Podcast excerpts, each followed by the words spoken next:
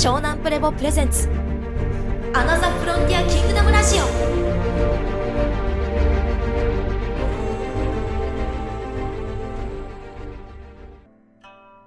どうも、りんたろうです。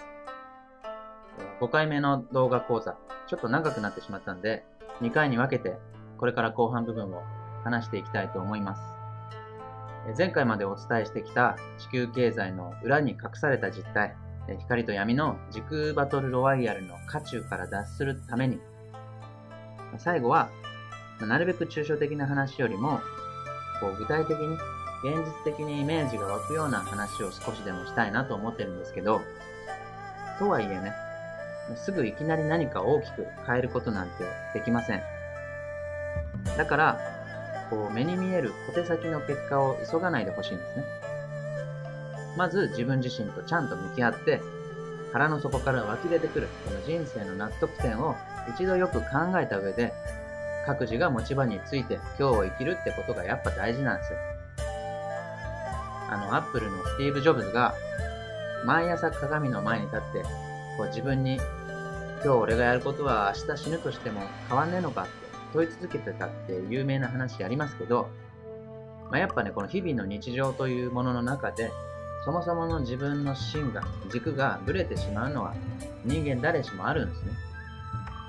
だから、この短期的な報酬として目の前に人参ぶら下げるのもいいんだけど、本当にこのぶら下がった人参だけ見てる馬が走ったら、人参しか見てなかったら多分コースはみ出して観客席突っ込んでっちゃうでしょだから本当に大事なものは見失ってない？大丈夫？ってとこなんですよ。意外と今こだわってるものって死ぬ瞬間には大して重要じゃなかったなーって思うかもしれないですよって。だからこの前頭葉、まあ、自我フレームの中だけで完結させた夢とか自己実現という幻想、自分という部分最適でしかないような生き方じゃなくて、本当に地球の進むべき新たな社会っていうものを作っていくんだぞっていう、その7世代先まで見据えたようなね、全体最適の中で自分の生き様も見つめてもらいたいんですよ。で、絶対その方が楽しいから。マジで。でどうせ地球上のこの人体端末じゃ、あと数十年しか生きられないんだしさ。別に、日本だったら、雨風しのいで、飯ぐらい食えてるんだからもう十分でしょ。あれもこれも欲しがったって、死ぬ時は全部強制リリースされるんですよ。っていうのも踏まえてね、だ部分最適じゃなくて、全体最適という考え方をベースに、各自が生き方を考えていく方が、結果部分も最適されるんですよ。そしてそのためには、何はともあれ、まず僕らに必要なのは、そういう小手先の結果や実績を出すことよりも、地道に学ぶことなんですね。まあ今まで一方的なクソ教育のおかげで学ばなすぎたんだから、これ窮屈な学校のお勉強だけしか知らずに大人になっちゃったんでしょ？まあそれでもなんとかなっちゃう国に生まれてるからまた厄介なんですけど、まあ、この動画をここまでね、見てくれてる人たちは、まあ、おそらく普通の人なんかよりもアンテナを張ってるだろうし、いろんなことを知ってる人たちだとは思うんですけど、それでもなお、自分自身の無知さっていうもの、世界の狭さっていうものを真摯に受け入れて自覚しないと、この無知の知というものが薄れると、人は小さくまとまり始めていくんですね。まあ、学ぶっていうとちょっと堅苦しいですけどね。まあ、こう、新しいことに気づく楽しさってみんな味わったことはあると思うんですよ。もう物心ついた頃の子供なんて、生きてるだけで毎日学びだらけだったわけですよ。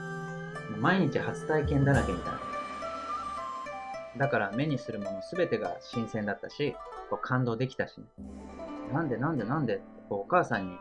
聞きまくる時期あるじゃないですか。なんでそうなってんの？なんでそうなの？みたいな。なんでなんでなんでなんでなんでっていうことをいつやめたんですか？いつからそういうもんだっていう自分の知ってる枠組みでしか世界を見なくなったんだろうって。いつから、まあ、いつの間にかなんか年取ってくるとね、そういう感じになるじゃないですか。どうしても。ああ、そういうのね、知ってる知ってるみたいな。まあ、でも俺の価値観ね、こんな感じだからさ、みたいな。俺のポリシーはさ、みたいな。知らねえよ、お前のちっちゃい世界は、みたいな。ちっちゃい大人が、まあ今もどっか普段巻いてるんですよ、きっと。なんかそういうね、凝り固まった、いけすかないじじにだけはなりたくないんですよね。まあ、理想はね、70歳くらいになっても、20代の子が言うことに、何それなんですごいね。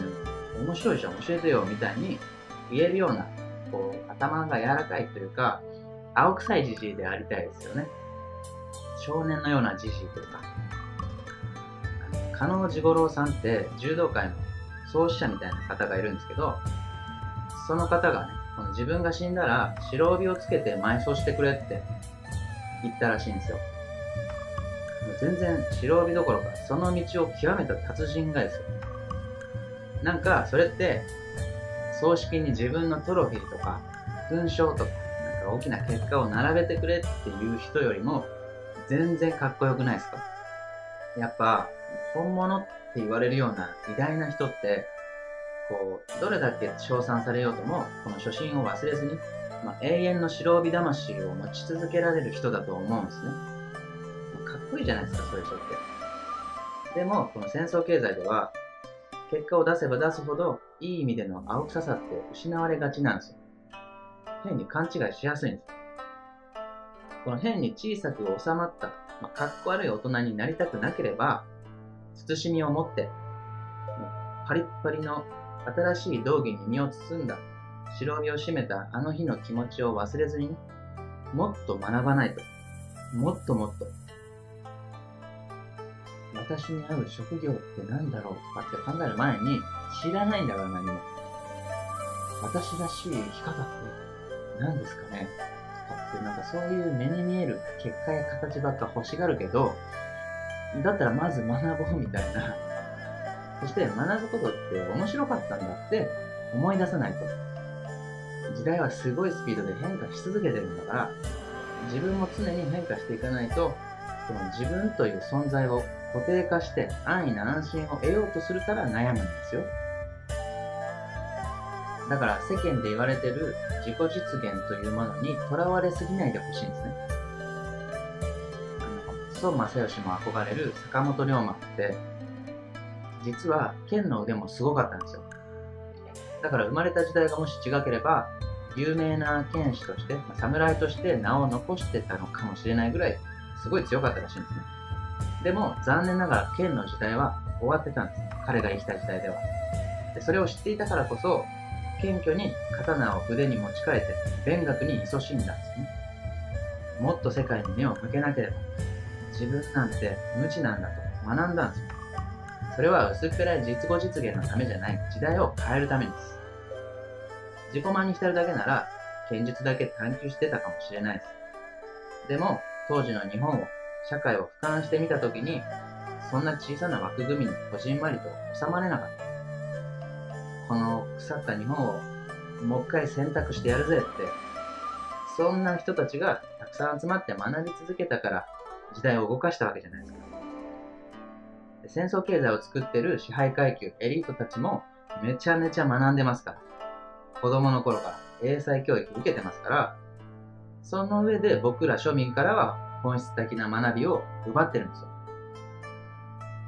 だから僕らは無知であるゆえに、お金を奪われ、時間を奪われ、人との出会いを、記憶を奪われてるんだから、それが現実なんだったら、その大切なものを取り戻すためにも学ばないといけないと思うんですね。で今はインターネットでもいろんな情報がお金をかけなくても手に入るし、まあ、例えば図書館なんか行ってもね、基本タダじゃないですか。すっごい恵まれた国の恵まれた時代だから、いろんな形で、いろんな角度から学び続けてほしいんですよ。で僕も今後こうした動画だったり、まあ、ブログの方でもね、発信をしていくと思うんで、まあ、それも一つの参考にしてもらえればいいと思ってますし。ただ、このひたすらね、一人でインプットを繰り返してても、天才ならそれでもある程度いけるんだけど、まあ、ほとんどの人には限界が来るんですよ。まあ、ただの頭でっかちになって終わりっす。大体の場合は。で知識が増えれば増えるほど、おのずと盲点というものも増えていくんですね。で、その盲点に気づかずに、一方向的な解釈を正当化し続ける方向に進みがちなんです。で、結局蓋開けたら別に何も生み出せてないじゃんってことにならないように、何も関係性築けてないよねってパターン多いんですよ。あの、昔、中国のあるね、僧侶が、こう、洞窟にこもって、厳しい修行に耐えて、こう、座禅してね、ずーっと座禅してて、悟りを開いたんですけど、そのまま足が腐っちゃってね、取れちゃったなんていう話がありますけど、意味ないでしょ。もう瞑想しまくって、こう、ドーパミン出しまくってこう、気持ちいいから、足腐ってるの気づかなかったんですよ。で、もしかしたら本当にすごいこと悟ってたのかもしれないけどね。でも一人で悟って死んでってもね、みたいな。今自分の周囲にいる人たちをパッと見渡してみて、その関係性の網が作り出している現実こそが結果でありリアルだから。そこにどんな語卓を並べようとも、まあ、ノーベル賞を取ろうが、悟り開こうが、まだまだ現実は変わってないなと、真摯に思うんであれば、学ばないといけないと思うし、かといって別に知識を増やすことは目的じゃないんで、周りとのね、周りの人とあったけえ関係性作るために、こう出会うべき人と出会うために、そしてそんな時代を作るために学んでるんだってことを、ぜひ忘れないでほしいんですね。それが宇宙経済って、経済って言ってるのもそこなんですよ。経済って超リアルじゃないですか。お金って現実的でしょ？だから宇宙とか愛とか、ぬくもりとか、まあ、人体端末理論だけでもダメなんですよ。どんどんリアルな現実世界に落とし込んでいかない。経済を、人のつながりを作ってね、社会を作っていくべきだと思ってるんですね。刀を筆に持ち替えた龍馬は、別に学ぶだけで満足して自己完結して終わってないんですね。亀山社中という日本で最初の株式会社というものを作って商売をしてるんですよ。でお金を稼ぐって本来は社会を作っていくってことなんですね。経済という言葉の語源も、この中国の古典に登場する経済催眠という言葉から来てるんですけど、まあ、文字通り世を治め、民を救うという意味が込められてるんです。経済。で働くという言葉も、まあ、これも諸説はあるんですけど、旗を楽にすること、つまり周囲の人のためであって、自分が飯食うためじゃないんですよ。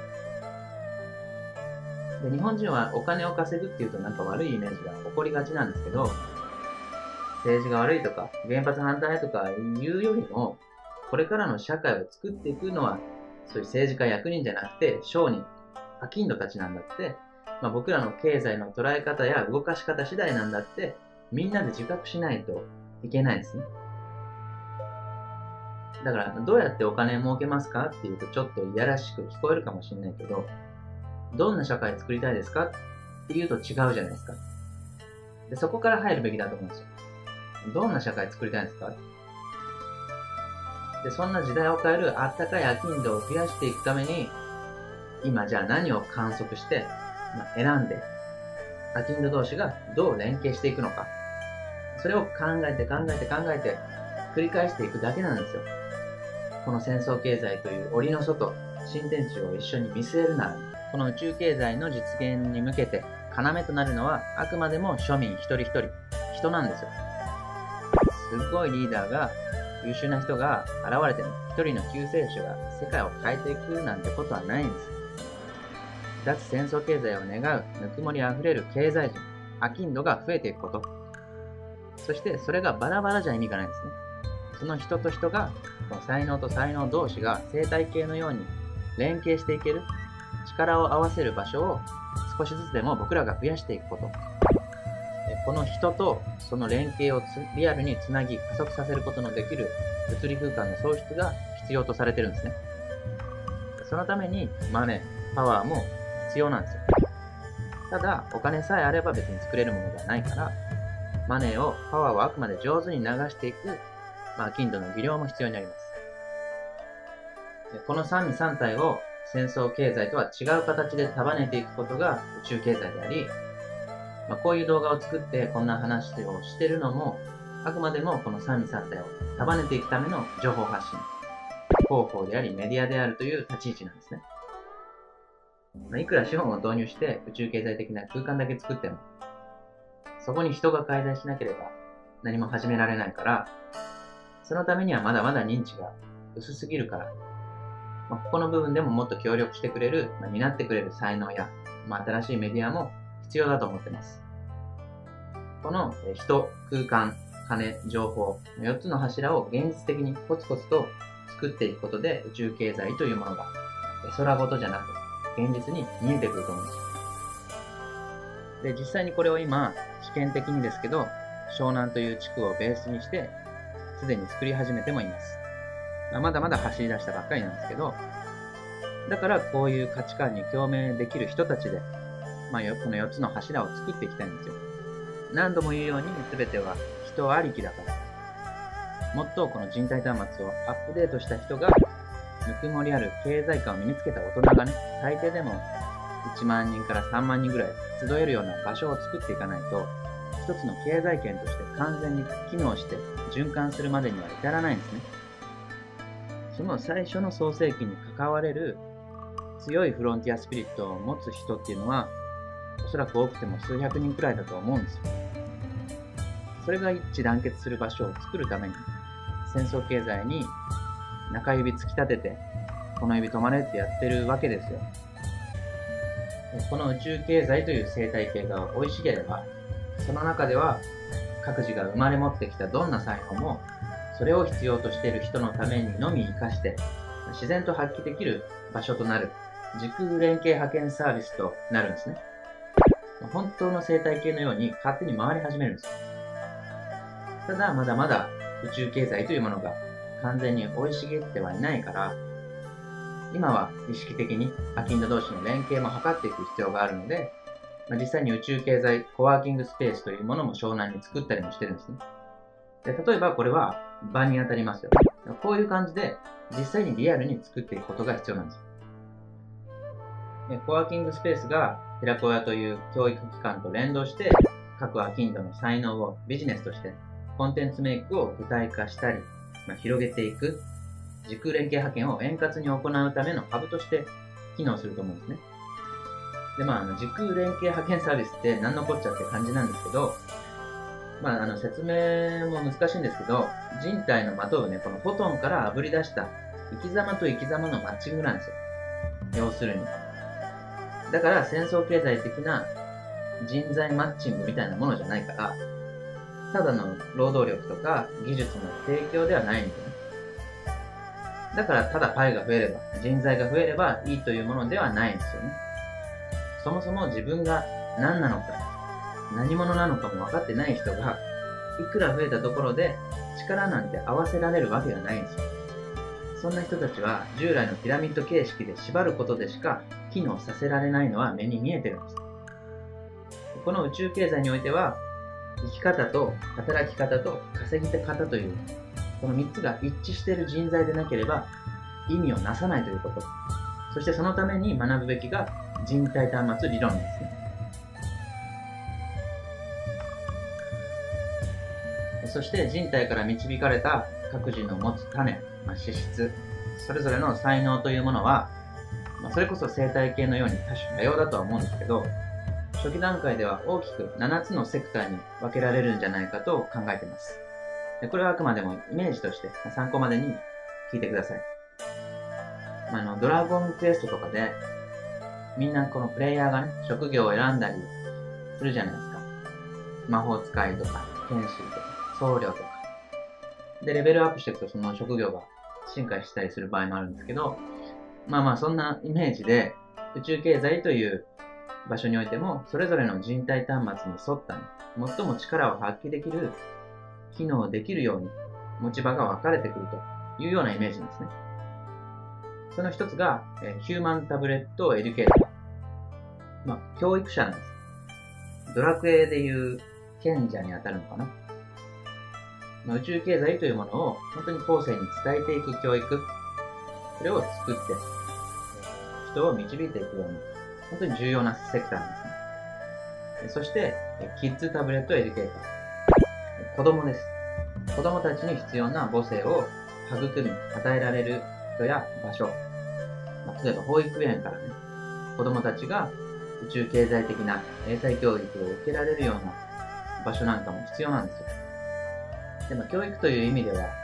ヒューマンタブレットエデュケーターと被る部分もあるんですけど、まあ、子供という視点で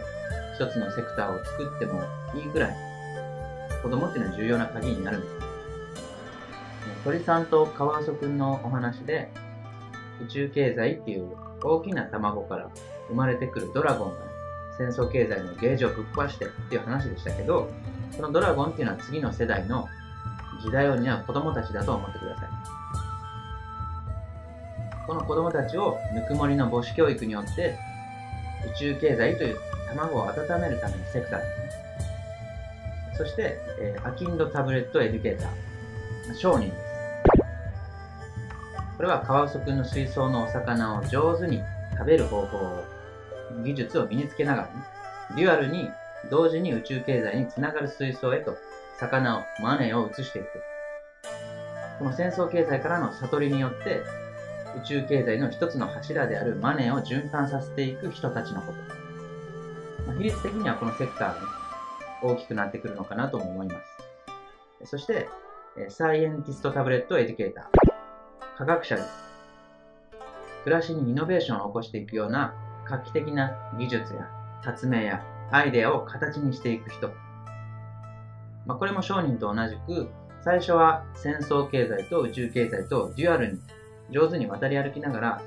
徐々にテクノロジーを宇宙経済的に進化し移行させていく人たちです。で、宇宙経済っていうと、あの、人によってはね、この、インディアンやアボリジニみたいな原始的な暮らしを、ばかりをね、イメージするかもしれないんですけど、別にあの、最先端の技術、まあ、例えば反重力装置とか、フリーエネルギーとか、プラズマテクノロジーが当たり前のように機能しててね、それが人々の暮らしを豊かにするためにね、供給されているようなイメージなんです。トゥモローランドみたいな。そんな本物のイノベーションを起こす天才科学者も必要とされていると思っています。そして、えー、ラブタブレットエデュケーター。恋愛です。まあ、今世間にあるような婚活とかね、まあ、異性にモテる方法とかそういうんじゃなく、もちろんね、本物の男女の愛とは何か、本当にフィットする対を見つけるということです。それが殻の厚い宇宙経済という卵を産み落とすんですね。で今の地球上で繰り広げられているような恋愛は、お互いが自分のために、ま、自分が安心するために相手を利用していたり、まあ、そういうぬくもりのない男女から生まれてくる子供っていうのは、おのずと人体端末の回転数が低い、記憶を巻き取りにくい子供が生まれてきてしまうんですね。だからこそこの、えー、愛とは、男女とは何か、本当にフィットする対は何かっていうのは、とても大事なテーマです。そして、これはキッズタブレットエデュケーターにも繋がってくる大切なセクターなんですね。え、そして、え、ガバナンスタブレットエデュケーター。まあ、ガバナンス、行政ですね。ぬくもりの秘密結社としての行政として、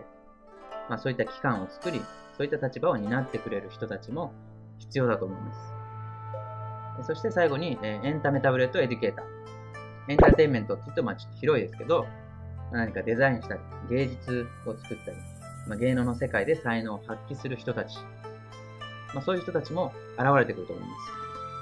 で、どのセクターも、ヒューマンタブレットエデュケーションという土台が必須になります。前頭葉に支配された旧タイプの OS では、どんな役割も担えない。いくら才能だけあっても。で、この各自の人体端末の持つアビリティを最先端の宇宙経済英才教育によって見定めていきながら、徐々にこの戦争経済から独立した経済自治区として育てていくために、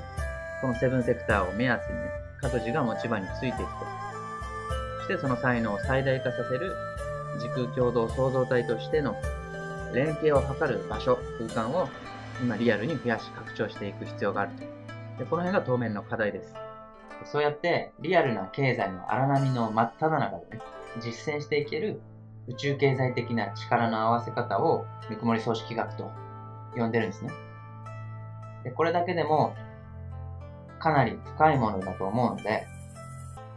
すべてをお伝えしきれないんですけど、まあでも、ぬくもり組織学とは何かというところを、まあ、少しだけ話しておくと、